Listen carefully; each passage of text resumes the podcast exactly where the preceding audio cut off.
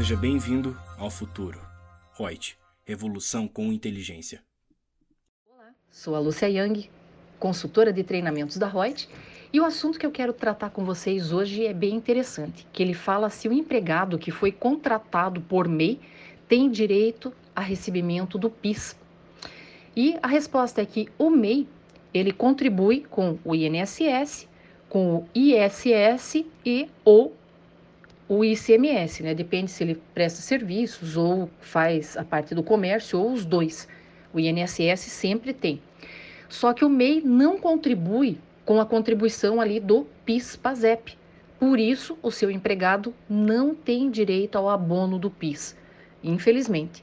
Fundamentação legal é o artigo 9 da Lei 7998 de 90.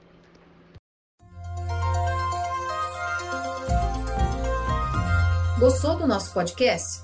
Acesse youtube.com/royts_aí e assista a versão em vídeo. Deixe seu like, compartilhe com seus amigos e se inscreva no nosso canal. E não se esqueça de ativar as notificações para acompanhar nossos conteúdos semanais. Aproveite! Até mais!